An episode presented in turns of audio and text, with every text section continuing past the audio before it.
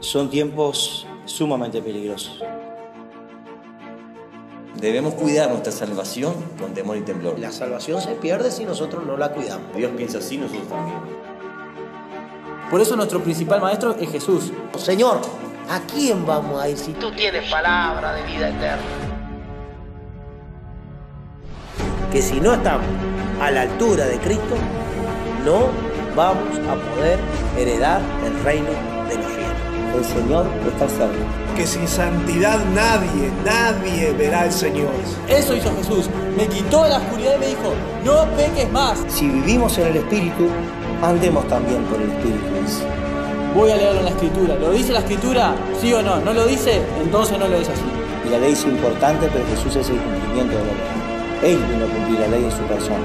Dios nos enseñó a guardar su palabra, a guardar sus mandamientos. Porque la palabra de Dios es para todos.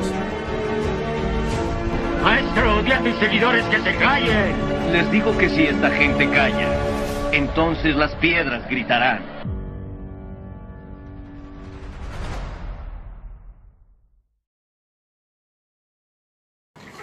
La mirada que se tiene por lo general es, es hacia uno mismo y por lo general a lo, a lo, a lo, a lo que no- tenemos a nuestro alrededor. inmediato, exactamente. Nuestros familiares, nuestras cosas, nuestra casa, nuestro auto, lo que sea. Como que la mirada se ha encerrado en ese, en ese círculo que cuesta cantidad sacar esa mirada más allá. Lo que hace el Señor Jesucristo en los primeros capítulos de, de- de- San Mateo, vemos que el Señor le comienza a enseñar a sus discípulos a que ellos no, no miren las cosas terrenales. Porque cuando Él los manda a predicar a ellos, ya directamente le dice el Señor, ni, no lleven alforja ni qué más. No lleven nada para el camino. Porque el obrero es digno de su salario. Entonces les enseña a, que, a, a quitar preocupaciones que tal vez, como toda persona, si voy a tal lugar, yo debo, digo, algo tengo que llevar. ¿Qué voy a comer? ¿Dónde voy a dormir? Eso se nos ocurre por lo general si nos envían a predicar a tal lugar. Pero Jesús le enseñó a su discípulo a depender, la dependencia de Dios, que es lo que hoy día no se ve. Eh, No se ve la dependencia al 100% de Dios, entonces por eso la confusión que estaba hablando este, después hay, una el hermano Leonardo. la vemos, hoy la vemos, la estamos viendo permanentemente, en todas partes. No, hay gente que frecuenta más los medios, a mí me pone un poco nervioso los medios, digamos, no sé. Pongo, yo sí medio, sufro de utilitarismo agudo. Yo sí paso mucho tiempo en algo que nos sirve, me, pongo, me siento mal, me pongo mal. Pero eh, uno se da cuenta que hay un, el famoso evangelio de la prosperidad que se llama, que está ahí sonando permanentemente. Y cuando nosotros vemos la escritura, vemos que la vida de los apóstoles era totalmente diferente. Si bien ellos confiaban en Dios, eran hombres de trabajo, eran personas esforzadas. Lo vemos a Pablo en Hechos 20 cuando se despide de los ancianos de Éfeso, que les dice, miren que cuando yo me vaya van a entrar entre ustedes lobos rapaces. Tremendo eso, hermano. Y luego le dice, miren que yo no codicié ni el oro, ni el vestido, ni la plata de nadie, sino que estas manos me han sido suficientes a mí para trabajar a mí y a los que andan conmigo. Como también el Señor lo ha dicho, dice, porque más bienaventurado es dar que recibir. Entonces Pablo, ¿qué le estaba diciendo a los, a los, a los ancianos que quedaban al frente de la iglesia de Éfeso? Que ellos trabajaran para ayudar a los necesitados. Eh, y que tuvieran cuidado porque iban a entrar lobos rapaces. Ya andaban los lobos rapaces en la vuelta, desde hace dos mil años atrás.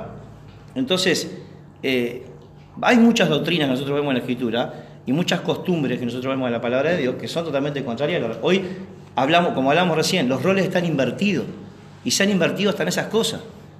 Vemos un montón de gente que tiene un montón de necesidades y no recibe ninguna ayuda.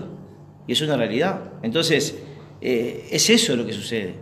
Y la gente está descreída, las personas están descreídas, y sucede mucho de eso, Mucho porque los ha se han invertido. Exacto. enemigo. Se han invertido. Hoy vemos, decíamos, decíamos hace un rato, que niños que quieren ser hombres, hombres que quieren ser niños, mujeres que quieren ser varones, varones que quieren ser mujeres. Ya hay niños Exacto. influencers que son, se visten como Exacto. mujer, que tienen canales en YouTube, que tienen canales en Instagram, que son para, para el mundo secular eh, referentes para los niños ser como, como tal, ¿no? Para promover todo ese tipo de ideologías promueven todo diabólicas. ese tipo de cosas diabólicas. diabólica. realmente. Exactamente. Este, este, bueno, el Señor Jesucristo allí en la tentación, vemos que el Señor eh, Jesús eh, declara bien que el príncipe de este mundo era Satanás. Y les enseñó que el príncipe era Satanás. Se le, se le fue dado parte de este mundo a Satanás. Cuando el hombre cayó, cuando el hombre pecó, ¿qué es lo que sucede eh, eh, entre una persona que no se ha arrepentido y una persona que se ha arrepentido? Una persona que se ha arrepentido, ha abandonado el pecado, ha reconocido que es pecador, se ha vuelto a Dios a caminar en la voluntad de Dios, en los mandamientos de Dios, en las ordenanzas de Dios. Y una persona que no se ha arrepentido, eh, realmente está eh, eh, llevado por el príncipe de este, de este mundo, Viviendo conforme a sus... viviendo conforme al príncipe de este mundo. Entonces, esa es la realidad y la gran diferencia entre el Hijo de Dios, porque hablábamos hace un momento de testimonio y todo lo demás. Esa es la gran diferencia.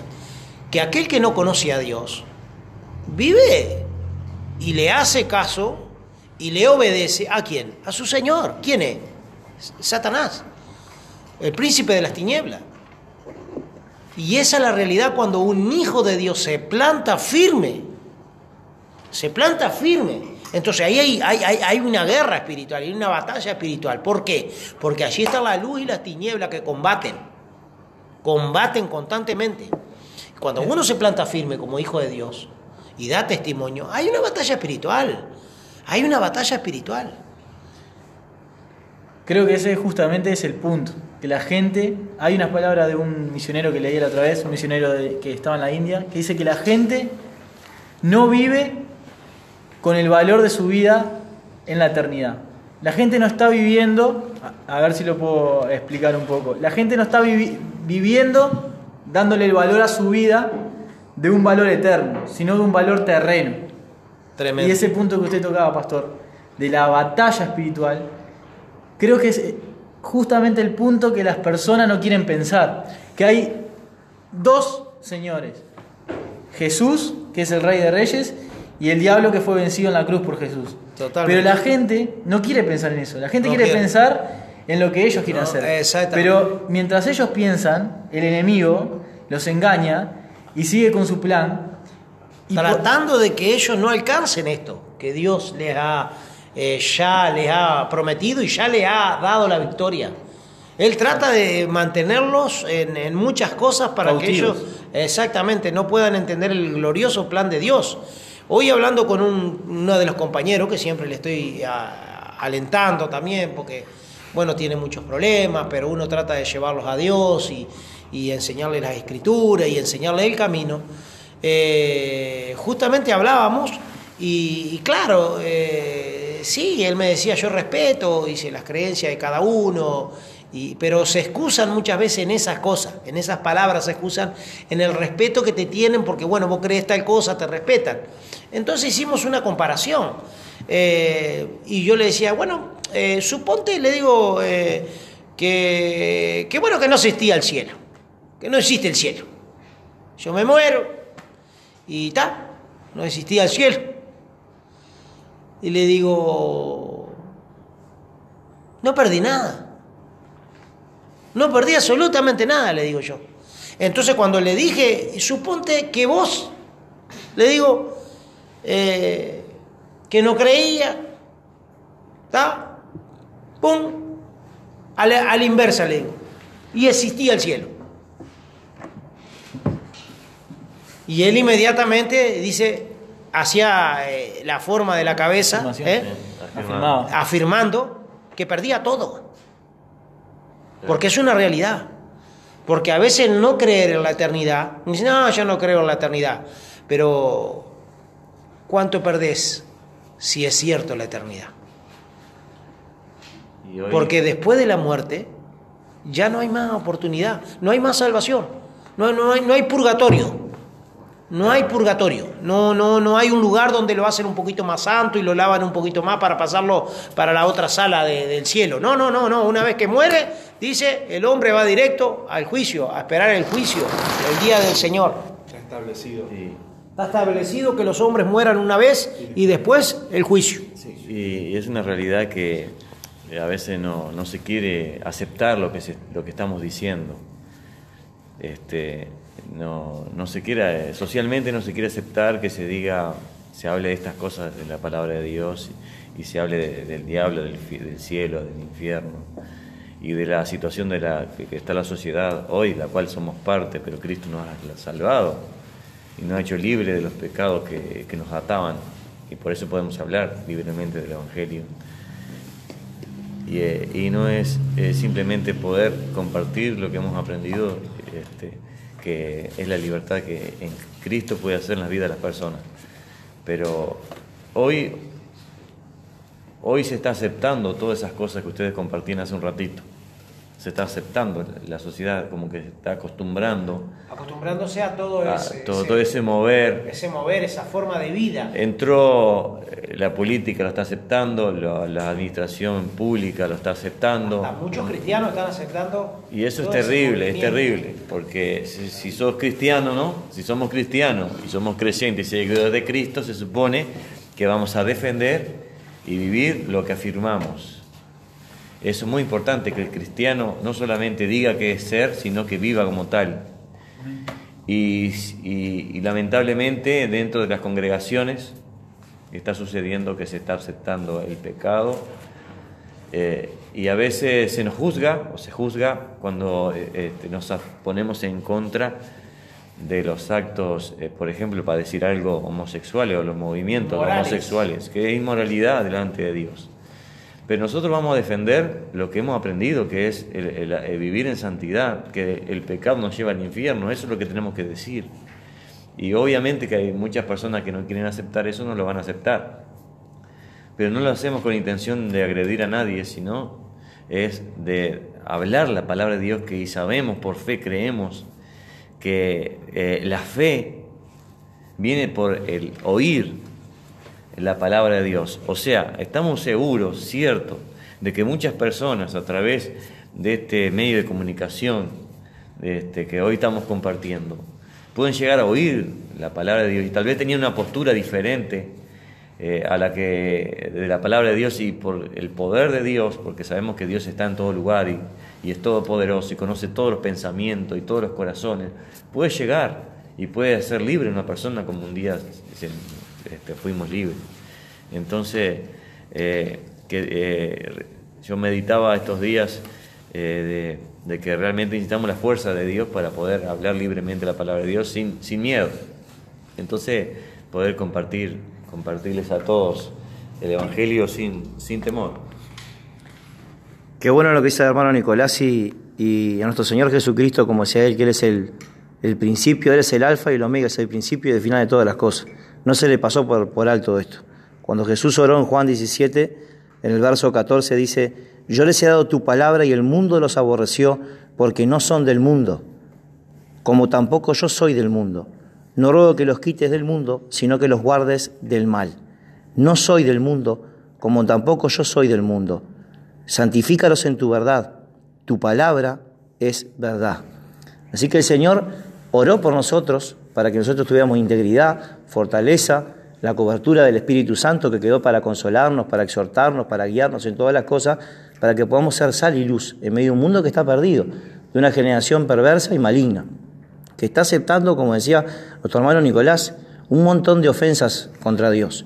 Pero viene el juicio, viene el tiempo de fin, ya estamos introducidos en un tiempo de los tiempos, tiempos difíciles y realmente creo que Dios quiere hacer algo especial, pero realmente a haber que ser eh, valiente y estar de pie para soportar muchas cosas que ya estamos viendo y las que van a venir, que van a ser muy rápidas.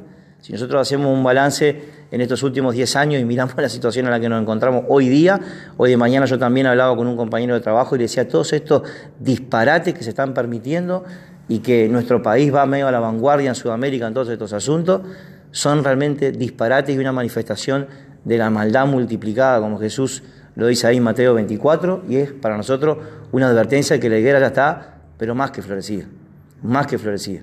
Pero el Señor oró por nosotros, hermano, y tenemos la fortaleza, tenemos la- las palabras del Señor para que podamos en este tiempo realmente poder compartirlas con aquellas personas que están a nuestro alrededor porque ellas son las que tienen poder para santificar, poder para librar. Y Él quiere realmente hacer una obra en la vida de las personas. Dice que el deseo de Dios es que todos los hombres vengan al conocimiento de la verdad y sean salvos. Nosotros podemos a veces mirar a una persona y limitar quizá el poder de Dios al ver las manifestaciones de maldad que hay en las personas, pero Dios, así como en este tiempo va a traer juicio, no se ha cortado el brazo de Jehová para salvar tampoco. Y va a hacer Dios grandes cosas también en este tiempo. Puede ocurrir en un instante la salvación de una persona, en un minuto. Amén. Así que bueno, sigamos adelante, hermano. Amén. Quería compartirles este, algo que estaba pensando mientras estábamos hablando. Eh, el apóstol Pablo le escribe a los hermanos en Éfeso y dice, eh, Pablo, en, la carta a los Efesios capítulo 1 dice, Pablo, apóstol de Jesucristo por la voluntad de Dios, a los santos y fieles en Cristo Jesús que están en Éfeso. Gracias sea a vosotros y paz de Dios, de Dios Padre nuestro y del Señor Jesucristo. Bendito el Dios y Padre del Señor nuestro Jesucristo, el cual nos bendijo con toda bendición espiritual en lugares celestiales en Cristo, según nos escogió en Él antes de la fundación del mundo, para que fuésemos santos y sin mancha delante de Él en amor, habiéndonos predestinado para ser adoptados hijos por Jesucristo a sí mismo, según el puro afecto de su voluntad. Estaba escuchando a mis hermanos hablar y hoy día se está escuchando tanto en el ambiente eh, cristiano, para decirlo de alguna manera, para poder diferenciarlo, eh, con el mundo secular, acerca de la predestinación, que uno puede vivir de la forma que uno quiera. Uno es cristiano, pero bueno, como fue predestinado, como fue lavado con la sangre de Cristo, como ya es hijo de Dios porque hizo una confesión con su boca, eh, ya es hijo de Dios y bueno, ya es heredero del cielo, pero las escrituras no enseñan eso. Nosotros en Piedras Vivas Dios nos ha llamado a predicar el Evangelio de la verdad, el Evangelio completo, eh, la palabra de Dios eh, correctamente dividida. Y acá dice que Él nos escogió ante la fundación del mundo. Bien, hasta ahí vamos bien. Él nos escogió desde ante la fundación del mundo. Para que fuésemos santos y sin mancha. Hay un para, hay un propósito. Santo y sin mancha. Esto no se trata de vivir como uno quiere. eh, en unas sencillas palabras. Hay una forma y una exigencia eh, que Dios mismo lo está diciendo en su palabra. Él nos escogió para que fuésemos santos y sin mancha. Y estaba viendo un canal de noticias cristianas el otro día que fue ordenado un ministro eh, travesti, primera vez en una iglesia en los Estados Unidos. No sé, ministro, si- de, de quién será. Yo creo que es ministro del mismo diablo, porque un ministro que va en contra de su Señor no existe. Eh, déjeme decirle que no va a trabajar para Dios una persona que va en contra de lo que su jefe dice, de lo que dice el Padre, lo que dice su palabra. Eh, es así. Yo trabajo en un ambiente donde mi jefe, mi superior me dice, eh, fulano hace tal cosa, fulano hace tal otra, y estoy bajo un conducto de mando subordinado, y si no hago lo que el superior dice, instantáneamente recibo el castigo eh, por mi falta de, de cumplimiento a la orden que recibí, ¿no? Y en, el- en- en Dios es igual. Eh, el que va en contra de su palabra recibe un castigo que es la muerte eterna. Eh, eh, Satanás mismo se ha metido en las iglesias con esto de las LGTB y homosexuales, y bueno, nos dicen que somos este, homófobos, xenófobos por nuestra predicación. Eh, y nosotros no podemos cambiar nuestro discurso por lo que el mundo está, está hablando. Hace un tiempo visitamos un lugar y la persona dice, yo soy inclusivo. Me pregunto, ¿inclusivo a qué? Eh, porque Dios ama a todas las personas, pero no ama el pecado de la, de la gente que hace. No ama la condición de la que está la persona. Sí, está la sangre de Jesucristo que nos limpia de todo pecado. Es una, es, una salida que Dios nos ha dado, que la sangre de Jesucristo nos limpia. Pero después de ese encuentro con Jesucristo, tu vida no tiene que ser igual a como tú venías viviendo. Yo a veces me asombro eh, de ver personas que dicen, ah, estoy en Dios, estoy bien con Dios, estoy trabajando para Dios, pero eh, si vos los comparás con, con las actitudes, con la forma de hablar, con su forma de vestir, eh, con una persona que no se ha encontrado a Dios, no hay mucha diferencia. Y tiene que haber una diferencia que se vea claramente en, en las personas que han decidido seguir por Dios. Y acá en, en Efesios capítulo 1, versículo 4 dice que Él nos escogió antes de la fundación del mundo para un propósito. Esa palabra para en las escrituras es propósito. El propósito que Él nos escogió es para que fuéramos santos y sin mancha delante de Él en amor. Y eso es lo que nosotros hemos estado hablando desde el primer capítulo de, Piedras Vivas, que sin santidad nadie verá al Señor. Hemos hablado acerca de la condición del hombre. eh, y en estos tiempos esto tiene que ser eh, lo más importante para nuestra vida, porque estamos ahí, estamos, eh, todo ya está cumplido, estamos a las puertas de ser llamados por Jesucristo en, en las nubes, Él está a punto de venir a buscarnos, esto ya está, que no da más, están todas las señales cumplidas. Y esto tiene que ser nuestro principal motivo de vivir, que es el ser santo y sin mancha.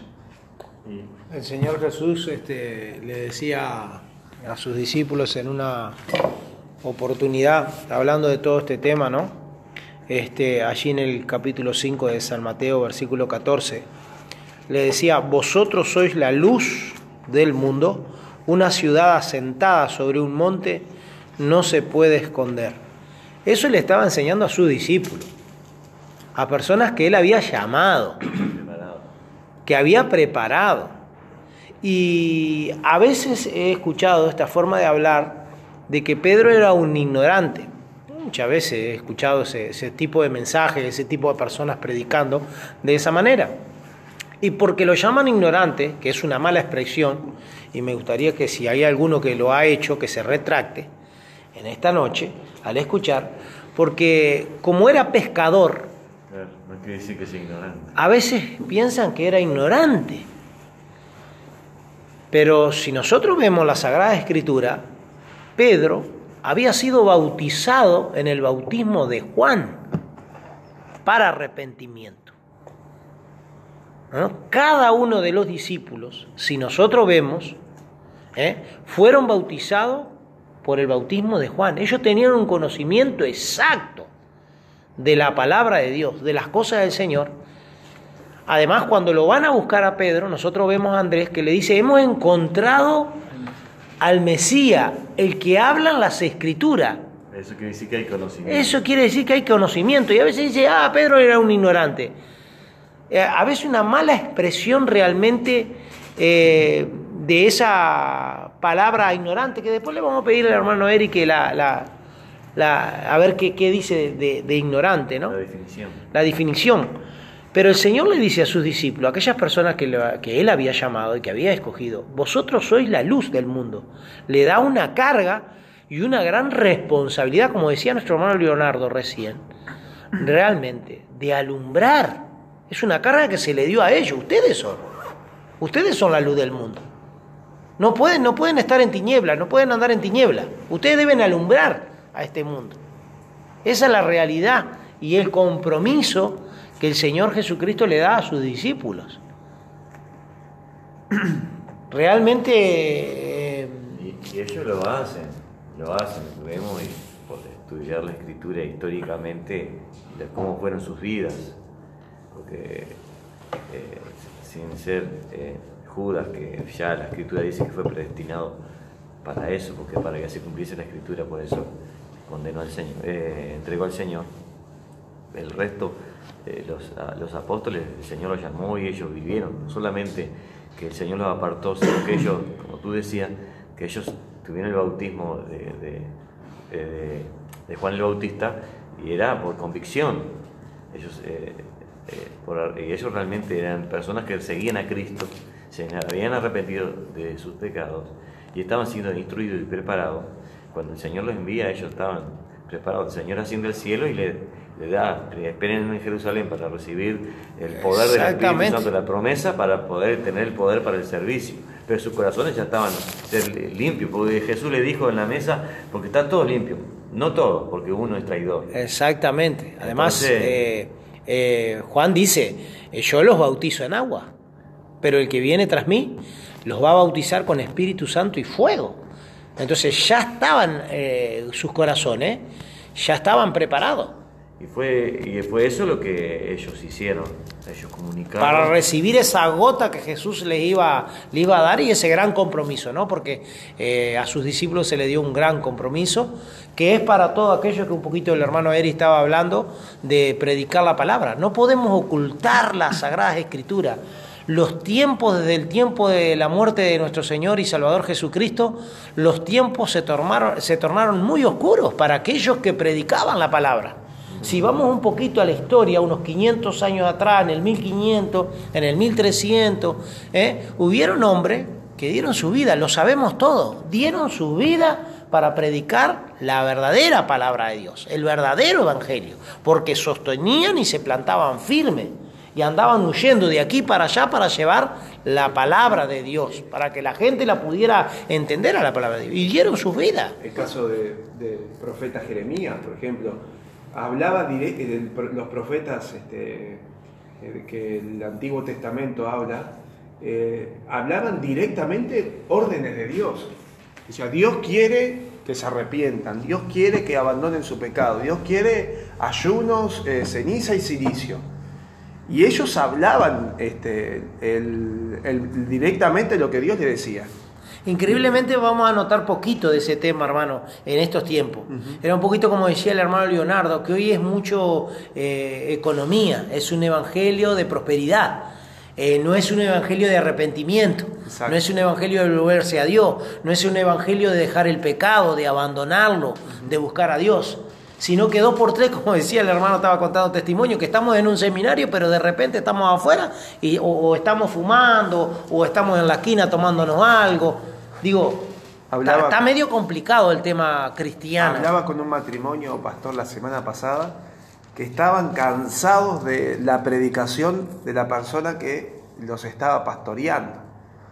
Eh, nosotros somos eh, hijos de Dios y bueno, mantenemos la, este, el secreto de estas personas, ¿no? Pero me dicen, todas las predicaciones del diezmo, que hay que diezmar, que hay que ofrendar, que ofrenda esto, ofrenda lo otro, acá, allá. Eh, y uno habla lo que está en su corazón. Eh, no hay otra es lo- cosa. no hay otra cosa. Si esta persona lo único que predica es acerca del diezmo, es porque lo único que quiere de esas personas es diezmo. Si una persona les predica del amor de Dios, del arrepentimiento, de la santificación, de la santidad, es lo que eso quiere para sus ovejas. Y quiere que sus ovejas entren en el cielo.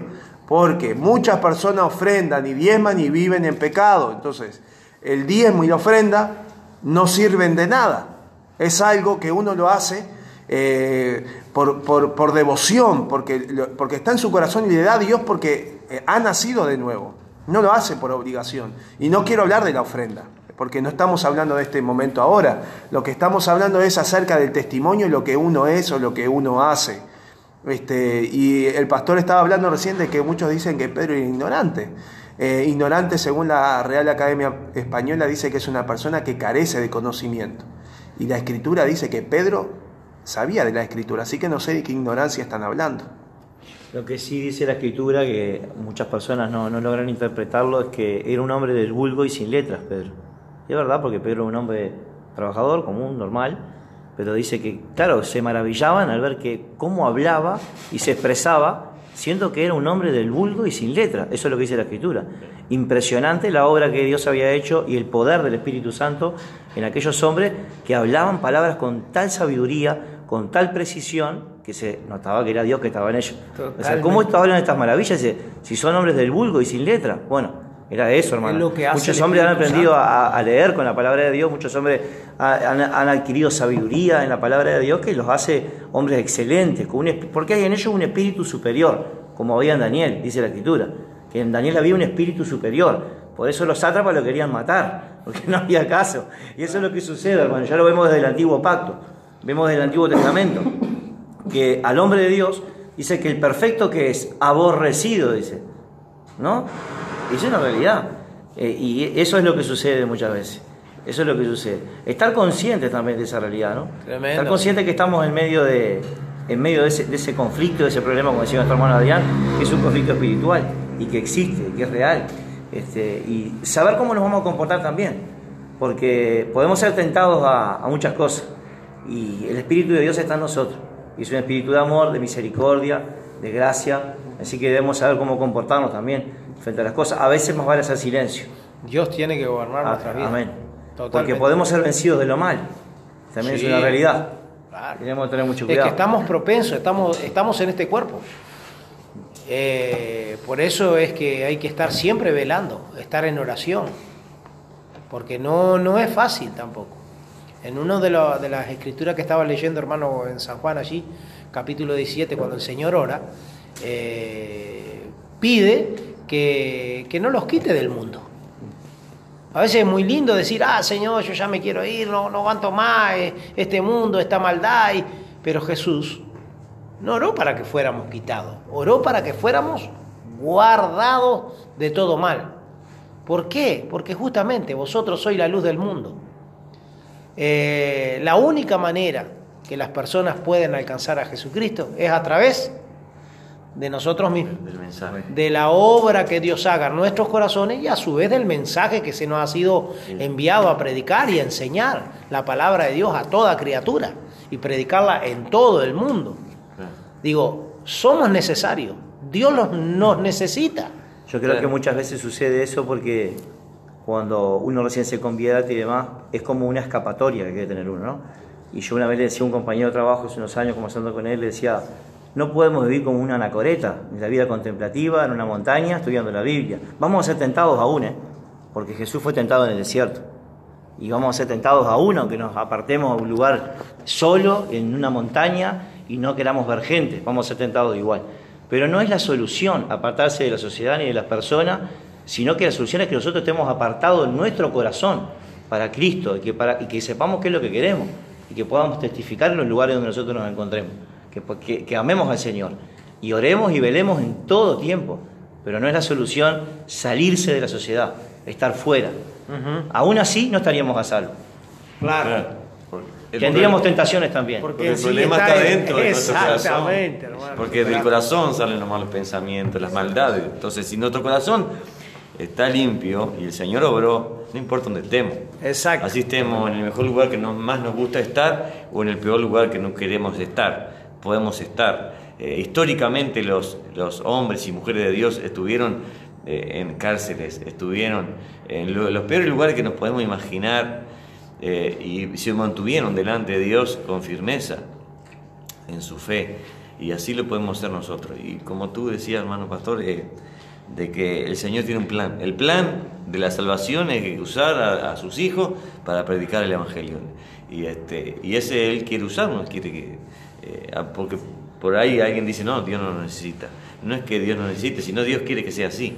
Hay, algo que no, no se, no muchas veces no se entiende bien, hermano Nicolás, y es que eh, la predicación va junto con la obra. Y eso es cuando el Señor llega a una vida y lo primero que Dios hace lo cambia a esa persona.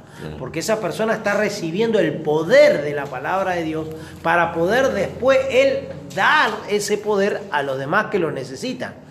Y hoy día se está lo que se está viendo hoy día que se está sí predicando la palabra de Dios, pero no se está obrando conforme a la palabra de Dios. Entonces las palabras son muy bonitas, pero los hechos dicen otra cosa. Otra cosa. Entonces, la sociedad está descreída totalmente, porque vemos un evangelio de prosperidad, y todo prosperidad, y todo dinero, y todo dinero, y nadie se arrepiente, y todos siguen igual en las mismas cosas. Y ese es el problema que está viendo, que hay una confusión realmente tremenda. Pero yo creo, hermanos, eh, realmente que el Espíritu Santo, que conoce a las personas, Él va a hacer su obra. Si el hombre se pone duro o quiere resistir a Dios, Dios va a salvar a los suyos. Dios va a salvar a los de Él. Entonces sería mucho más factible, más fácil decirles, sí Señor, eh, heme aquí, necesito de ti, porque realmente Dios eh, lo puede todo, lo puede todo. Importante que, que es, hermano, lo que hablábamos recién acerca de que, claro, la escritura, la escritura, la palabra de Dios es un agente santificador. Es a través de la palabra de Dios que Dios santifica nuestras vidas. Y cuando el Espíritu Santo produce arrepentimiento en la vida de una persona, porque Él dice que es el que vino a convencer al mundo de pecado. Nosotros no podemos convencer a nadie. Dios pone palabra en nuestra boca y ellas van a actuar o no en la vida de las personas. Solo el Espíritu Santo es el que, el que tiene la capacidad de producir eso en, las personas, convicción o no. Y, pero qué importante que es que sepamos eso, hermano, que es a través de la palabra de Dios que las, las personas son redarguidas y son santificadas, porque es la palabra la que es el agente santificador de Dios. Amén. La comparan como, como el agua. Dice que es por el, lo dice la escritura, que es el, lavacro que es por la palabra. Entonces lo compara con el agua, con el jabón. Es una comparación para que nosotros podamos entender, como tú decías, Leonardo, que, que es la palabra de Dios la que obra en los corazones. Es el Espíritu Santo a través de la palabra de Dios. Nosotros podemos transmitirla, pero es poderosa. La palabra de Dios se vuelve poderosa, más poderosa aún, cuando se pueden ver los efectos de la palabra de Dios en nuestras vidas. Porque qué bueno que nosotros podamos hablar y que no solamente hablemos, sino que mostremos con hechos lo que, lo que estamos afi- afirmando con nuestra boca. Entonces, ahí es el, no- eh, es el nombre del Señor glorificado y, en el mundo espiritual sucede que este, el enemigo es callado, se tiene que retirar, vamos a decir. Tal vez no lo vemos lo físico, pero qué bueno que nosotros, como cristianos que decimos que somos, a mí me gusta eh, muchas veces eh, usar ese término, lo, uso, lo digo muchas veces en mi trabajo, este, como buen cristiano que digo que soy, porque me gusta eh, eh, decirme a mí mismo que si digo tal cosa tiene que hacer, eh, ser así, si no más vale no la diga. Y como leí a nuestro hermano eh, Eric hace un ratito, de que somos predestinados con un propósito, de que vivir eh, santos y sin mancha. Entonces, aquel que, que piensa que es predestinado, que es escogido, y no vive como santo y sin mancha, dude de, de que si realmente Dios le escogió. Eso nos ayuda a meditar realmente quiénes somos y no engañarnos, ¿verdad? Porque si yo tomo la palabra que dice, somos escogidos, pero no vivo el resultado de ser escogido, tengo que dudar realmente si soy escogido. Entonces eso me va a ayudar, a mí o cualquier persona, a realmente darme cuenta en la situación que estoy.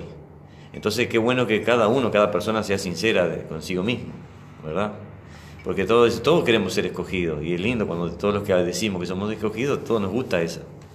Pero qué bueno, qué más lindo es ser sincero y saber realmente si soy o no soy. Y ahí, ahí puede entrar el dilema, bueno, ¿por qué no? Si Dios nos promete sí, pero los resultados dicen, tienen que decir lo que sos realmente. Entonces qué bueno que nosotros si no somos, si no vivimos como tales, dudemos de que somos. Eso nos ayuda a que nos humillemos. Dice Romanos 8:5, porque los que viven conforme a la carne, de las cosas que son de la carne, se ocupan. Más los que conforme al Espíritu, de las cosas del Espíritu. Por eso creo que en Piedras Vivas no nos preocupamos por las cosas de la carne, sino que más bien nos preocupamos por las cosas del Espíritu, nos preocupamos por las almas, nos preocupamos por el mensaje de Dios que sea verdadero, sea claro, sea cristalino como el agua, que no haya eh, ninguna, ninguna mancha, ninguna suciedad que pueda obstaculizar el mensaje poderoso de la palabra de Dios. Por eso eh, en Piedras Vivas queremos realmente que la palabra de Dios sea exaltada en todo tiempo y en todo momento. Ah, por eso creo que este mensaje que, que hemos traído a, a esta mesa de trabajo eh, pueda ser el, el mensaje que, que, que aquella alma que realmente anda eh, deambulando pueda ser tocada por la poderosa palabra de Dios y pueda hallar el camino hacia la luz eterna. Así es. eh, como hablábamos al principio, hay leyes espirituales que, que nos rodean, que no podemos ignorar. Y como decía el hermano Luis y decía el hermano Pastor y cada uno de mis hermanos, es el Espíritu Santo el que obra en nosotros, el que nos da la convicción, el que obra en nosotros, el que hace que la palabra de Dios se vuelva carne. Y la palabra de Dios en Primera de Corintios, capítulo 2, versículo 14 dice, mas el hombre animal no percibe las cosas que son del Espíritu de Dios, porque le son locura y no las puede entender, porque se han de examinar espiritualmente. Y esto, pastor, nos trae al, al- al tema que, como, como arrancábamos hoy el tema, que hay un mundo espiritual. Totalmente. Cuando- Y, y la, cuando- la palabra de Dios dice que el hombre, el hombre animal no percibe las cosas que son del espíritu. Le parecen locura. Y, y capaz que nosotros hablamos en- nuestro trabajo, como usted decía, pastor, y parecen locura lo que estamos hablando. no Pero el, entender. pero el Espíritu Santo es el que revela la palabra de Dios. Y ese es el anhelo, como decía el hermano Luis, en Piedras Vivas, que sea el Espíritu Santo que a cada uno de nosotros nos revele las cosas que tenemos que cambiar, que Dios necesita cambiar en nosotros. Y, y entonces, pastor, quería eh, volver a ese punto, que eh, vivimos en un, en un mundo que nos rodea lo espiritual. Y que Jesús puso un compromiso en nosotros, en aquellos que dicen ser hijos de Dios. Eh, querido oyente, si tú aceptaste a Cristo en tu corazón y hay batallas en tu vida y hay cosas que te das cuenta que hay que cambiar, porque la palabra de Dios te lo ha revelado, ese es el Espíritu Santo que te está revelando de tales cosas. No es porque ahora aprendiste el programa y que por casualidad nosotros estamos hablando de unos temas y resulta que sale a luz cosas. No es casualidad. Es el Espíritu Santo que te, que te revela a ti en tu corazón, así como me ha revelado a mí, como me ha revelado a cada uno de nosotros, cosas que debemos cambiar y cosas que debemos alcanzar en Dios. Porque Jesús dijo, por sus frutos los conoceréis. Y como decía el hermano Nicolás, si me analizo y mis frutos son malos, ¿qué quiere decir? Tengo que ponerme en duda que yo sea un hijo de Dios. Y vas a decir, ¿qué extremista? Sí, hay que ser extremista. En estas cosas de vida o muerte, hay que ser extremista, porque se apeligra la salvación. Y ahí hay otro punto que hablamos en, en un programa, pastor, de la salvación. O te conviertes o no te conviertes, dice. Así le dice el Señor a su pueblo en la antigüedad. Y si Jesús dijo, eh, eh, perdón, si la palabra de Dios dice, el hacha está puesta en la raíz, De todos los árboles. Quiere decir que en mi- raíz también está puesta. Está todo apuesto. Que tengo que estar mirando ahí, ahí, cuáles son mis frutos. ¿Estoy dando buenos frutos? Y pelear la batalla, la batalla espiritual. Y oyente, aquel que aún no ha aceptado a Cristo en su corazón, quiero decirte que hoy puedes aceptarlo en tu corazón y obtener la victoria. Porque hay, el, el mundo se está cubriendo de oscuridad. Como hablábamos en, en otro programa que se llama Jesús la luz del mundo, que lo puedes escuchar también, que el mundo está en oscuridad, pero Jesús alumbra. Y esa luz que alumbra, y esa luz que está alumbrando ahí, ¿tú qué vas a hacer? ¿Te vas a acercar a la luz que es Jesucristo? ¿O simplemente vas a darle la espalda como aquellos que le dieron la espalda en la cruz del Calvario?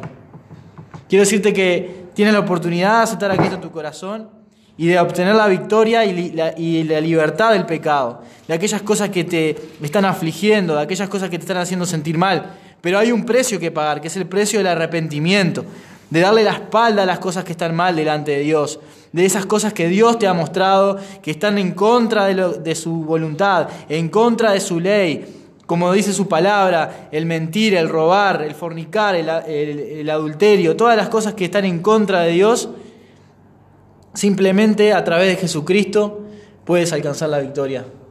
Amén. Así, así es. Eh, a Jesús siempre lo estaban persiguiendo porque eh, sus palabras eran eh, con poder y con, con autoridad. No podían resistir a la palabra que hablaba el Señor Jesucristo. Y siempre lo estaban persiguiendo. Siempre. Tenemos ahí lo- los, los fariseos, que era eh, esta secta de, de- de personas muy elocuentes de las Sagradas Escrituras y, y que siempre estaban persiguiendo a ver si en qué lo podían atrapar al Señor, cuál, cuál podía ser la falta para caerle al Señor, porque increíblemente eh, acusarle, ¿no? Porque increíblemente eh, el Señor levantaba a los muertos, daba vista a los ciegos, eh, los paralíticos eran levantados, eh, eran sanadas las enfermedades, los leprosos eran sanados, que solo Dios podía sanar los leprosos, eh, según la ley de Moisés. solo Dios podía sanar los leprosos, y Jesús le dio eh, realmente testimonio de que Él era el Hijo de Dios, que Él era Dios mismo ahí con ellos, porque sanó leprosos, se los mandó y se los presentó, los mandó a que se presentaran ante el sacerdote. Pero ellos no, no, no podían ver al hombre de Dios y a Dios mismo que estaba entre medio de ellos. Ellos estaban buscando una falta para poder acusarle, para poder matarle, porque era el deseo de ellos, ¿no? Que al fin lo lograron. Pero todo tenía un plan y un propósito de Dios para salvarnos, para salvarnos a nosotros. Pero siempre va a haber eh, el que se esté buscando ese tipo de cosas también, para, bueno, para que se vea la falta, se vea el error, y parece que nunca eh, se puede llegar a un conformismo espiritual, que es una de las cosas que nosotros debemos eh, seguir buscando constantemente, el crecimiento espiritual. No quedarnos en un lugar, porque a veces dice, ah, fui salvo, acepté al Señor y ya está. No, ya está, no. Es el comienzo de la vida cristiana. Es el comienzo del peregrinaje aquí en la tierra. Es el comienzo y hay que seguir creciendo eh, para Dios en muchas áreas, en muchas áreas. Y como estamos hablando del testimonio, es la exigencia máxima de que si uno se arrepintió, debe dar testimonio de lo que se ha arrepentido. ¿Eh? Nos exige la sociedad, nos exige los hombres hoy día y la situación que hay en la sociedad, nos exige a nosotros los cristianos que seamos diferentes. Nos exige, nos exige. Y hay una lucha, hay una lucha, hermanos, realmente en el mundo eh, y hay una lucha espiritualmente. ¿Por qué? Porque el enemigo no, no, no puede, no puede eh, eh, ver la luz. No puede ver esa obra que Cristo ha hecho en los corazones. Dice que ha dado un tesoro en vasos de barro. Y él no puede ver que él siendo un ángel no pudo sostener la luz que Cristo le dio a él en una, en una oportunidad. Porque Cristo le dio la luz a él en una oportunidad. Lo hizo un ángel. ¿eh? Y él se siente afectado porque Dios ha colocado un tesoro en vasos de barro. Y Dios se ha glorificado. Dios se ha glorificado en los vasos de barro. Por eso insto en esta, en esta noche, aquel que me está escuchando, aquel que tal vez está un poco caído, está un poco desamparado, un poco angustiado, un poco fatigado de la batalla, quiero decirte que Dios es poderoso y ha colocado un tesoro, un tesoro en, en el corazón. ¿Para qué? Para que sea honrado Él, para que Dios mismo sea honrado y realmente el enemigo eh, realmente sea eh, destruido, porque Cristo lo destruyó y se puede, se puede llegar a, vivir una vida santa, se puede llegar a decir no, se puede llegar a andar contra la corriente. Por más fuerte que sean las aguas, podemos navegar contra la corriente, porque Cristo está en nuestras vidas, Cristo está en nuestros corazones. Y si el mundo dice sí, nosotros como cristianos podemos decir no, estar firme y no ir en favor del mundo, todos van para un lado y allá vamos todos para un lado. No, tenemos que ser diferentes.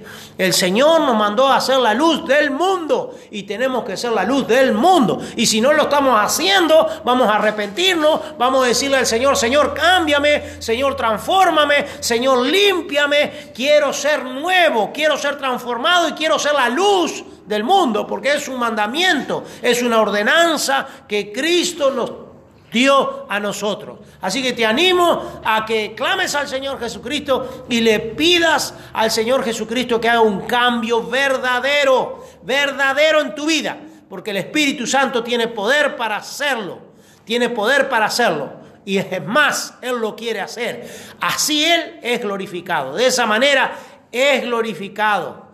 Es glorificado. También les dijo el Señor Jesucristo para que ellos puedan conocer a Dios para que ellos puedan conocer al Señor. Les habla allí en Mateo capítulo 5.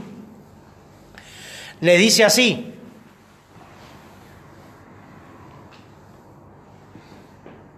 Así alumbre vuestra luz delante de los hombres, para que vean vuestras obras buenas y glorifiquen a vuestro Padre que está en los cielos. Las obras de Dios que nosotros podamos hacer a través del Espíritu Santo, a través de Jesucristo, glorifican a Dios, glorifican a nuestro Padre. Y eso es el fundamento de ser un cristiano verdadero. Que el nombre del Señor sea glorificado. Dios les bendiga, mis hermanos, en esta noche. Es un privilegio, es un placer poder estar junto con ustedes compartiendo esta mesa de trabajo, realmente compartiendo la palabra de Dios.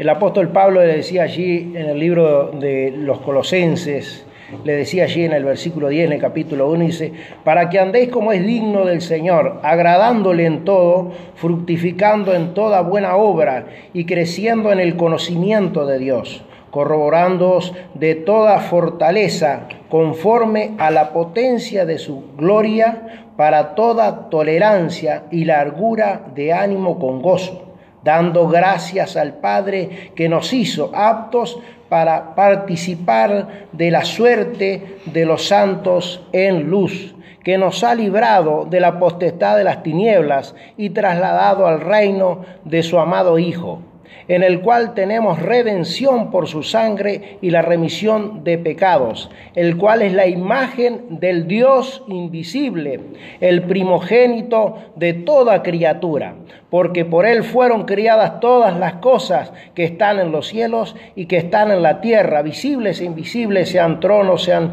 dominios, sean principados, sean potestades, todo fue criado por él y para él, y, en él, y él es ante todas las cosas, y por él todas las cosas subsisten. Dice, el cual es la imagen del Dios invisible. Por eso le decía allí a Tomás, Tomás, el que me ha visto a mí, ha visto al Padre. Amén. Y, pero nosotros vemos la potestad del Señor aquí. ¿ah? Que todas las cosas subsisten por Él. Todo lo que hay, sean tronos, sean dominios, sean potestades, subsisten por Él y para Él. Y Él es el, Él es el que mantiene todas las cosas en este orden. Ninguna de las cosas se va del orden de Dios, ni va a, romper este, la voluntad de Dios en ninguna manera. Decía como para que andéis dignos del Señor, agradándole en todo. Y cuán necesario es que tengamos este, este pensamiento en nuestras almas, en nuestras mentes, en nuestros corazones, el pensamiento de poder agradarle en todo. A veces hacemos fuerza y a veces queremos agradarle en todo al Señor. Queremos agradarle en, ese deseo que Dios ha puesto en nuestros corazones, ¿ah? de poder agradarle a Él con todo nuestro corazón, con toda nuestra alma, con toda nuestra mente. Ese es el deseo de Dios para nosotros, para estos cuerpos mortales, para estos hombres que son tan naturales. Dios ha provisto para nosotros las armas suficientes para que podamos agradarle en todo, con todo nuestro corazón, con toda nuestra alma, con todo nuestro espíritu, con toda nuestra fuerza podamos servirle al Señor. Él ha proveído todas las cosas que son necesarias para que esto se cumpla en nuestras vidas. Nosotros tenemos que tener la suficiente capacidad, la inteligencia, como dice aquí el apóstol Pablo. ¿ah? la inteligencia para poder tomar esas armas que Dios ha provisto para que nosotros podamos vivir una vida agradable delante de Dios, para que podamos eh, hacer su voluntad, para que podamos vivir en su voluntad. Dice, corroborando toda fortaleza conforme a la potencia de su gloria, para, para toda tolerancia y largura de ánimo con gozo, dando gracias al Padre que nos hizo aptos para participar de la suerte de los santos en luz. Amén. Que Dios nos bendiga, que Dios nos dé la fortaleza, la fuerza, que ese deseo que está en nuestros corazones de servir a Dios se haga grande, sea gigante, a través de la sangre de Jesucristo, a través del poder de Jesucristo. Por Él, por Él son todas las cosas. Fuera de Él no podremos alcanzar nada. Es en Cristo Jesús que nosotros podremos alcanzar todas estas cosas. Sin Él es imposible que nosotros podamos en la carne agradarle a Dios. Es imposible. Tenemos que buscarlo a través del Espíritu, a través de lo que Él proveído para que nosotros alcancemos el éxito que Él requiere de nosotros como llamados, como escogidos, como trasladados de ese reino de las tinieblas al reino de la luz. Que el Señor nos bendiga y nos dé la fuerza y nos dé la sabiduría para poder buscarle, sabiendo y confiando que Él, Él es el que sustenta todas las cosas. Amén, así es. Eh, ya estamos despidiéndonos de este episodio. Eh, la verdad que hemos sido muy bendecidos por Dios. Eh, nosotros aquí compartiendo su palabra. Esto es un programa en el cual nosotros eh, hablamos de la palabra de Dios porque es de la palabra de Dios que tenemos que predicar. Y si tú no te has dado cuenta en esta, en esta final, eh, en estos minutos finales, quiero decirte que el Evangelio es un Evangelio de frutos. Eh, nosotros por obras no vamos a ser salvos, pero sí Dios demanda de nosotros buenos frutos. Y, hace, y en estos minutos eh, mi hermano Adrián decía que el hacha está puesta a la raíz de todos los árboles. Era la predicación de Juan el Bautista. Y algunos dicen, ah, pero es, Juan el Bautista. Eh, amado, vamos a dejarnos de excusas. Vamos a dejar de meter excusas y, de buscarles la quinta pata al gato, como se dice eh, en, la forma este, que estamos acostumbrados. Escuchamos, le busca la quinta pata al gato. No, el, Evangelio no hay que buscarle nada, ninguna quinta pata al gato. Acá la palabra de Dios dice, en Lucas 3, te digo el, pasaje para que tú lo escudriñes. Dice, eh, Lucas capítulo 3, a partir del 8, del versículo 8, haced pues frutos dignos de arrepentimiento y no comencéis a decir en vosotros mismos, tenemos a Abraham por padre, porque os digo que puede Dios aún de estas piedras levantar hijos a Abraham. Y el 9 dice, y ya también, ya le dice eh, el, profeta Juan, dijo, y ya también, para que sepan, el hacha está puesta a la raíz de todos los árboles. Todo, todo árbol pues que no hace buen fruto es cortado y echado en el fuego es el, profeta Juan. Sí, pero el profeta Juan estaba comenzando la era de la gracia, como estamos eh, acostumbrados a escuchar.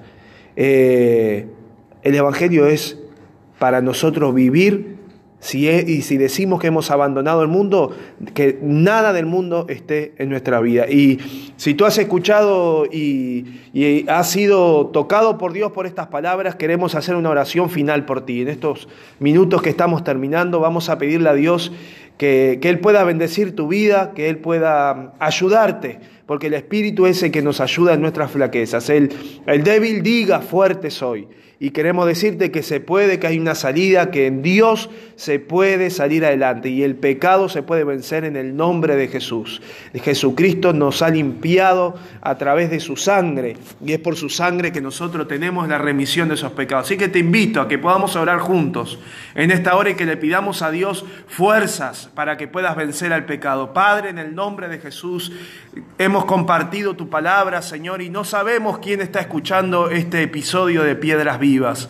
Oh Señor, te rogamos ahora este grupo de varones, Señor, que hemos recibido tu palabra, Padre, y queremos compartirla porque amamos, Señor, tu palabra y porque te hemos amado a ti, Señor, y porque tú nos has dado la fuerza para vencer a este mundo, Padre. Yo te ruego en esta hora, Señor, puesto de acuerdo con mis hermanos, que tú bendigas a cada oyente, Señor, que tu palabra, Señor, pueda acercarle, Señor, que tu Espíritu Santo toque su mente, su corazón, Señor, que pueda recibir fortaleza en esta hora para vencer al pecado, Padre. Que pueda conocerte más, Señor. Padre, en el nombre de Jesús, tu palabra dice que la sangre de Jesucristo, su Hijo, nos limpia de todo pecado, Señor amado. Tú nos has limpiado, Señor. Y queremos, Señor, que esas personas te conozcan a ti, Señor. Padre, en el nombre de Jesús, revélate a sus vidas, a sus corazones, Padre mío. Salva aquellas vidas, Señor. En el nombre de Jesús. Amado oyente, quiero hacer una oración ahora para que tú puedas repetir conmigo. Esta no es eh, una oración simple, es una, lo conocemos como una confesión de fe. Si quieres recibir a Jesucristo en tu corazón en esta hora, repetí esta oración que yo te voy a guiar para que puedas acercarte a Dios. Padre Celestial, en el nombre de Jesús, reconozco que no he andado como es digno de andar como tu Hijo. Yo te ruego en esta hora que la sangre de tu Hijo me limpie, borre todos mis pecados y que tu espíritu me dé la fuerza para, vivi- para vivir santo y sin mancha delante de ti. En el nombre de Jesús. Amén. Dios te bendiga y esperamos conocerte, así que escribinos y dejadnos tu mensaje. Te saludamos en el nombre maravilloso de Jesucristo.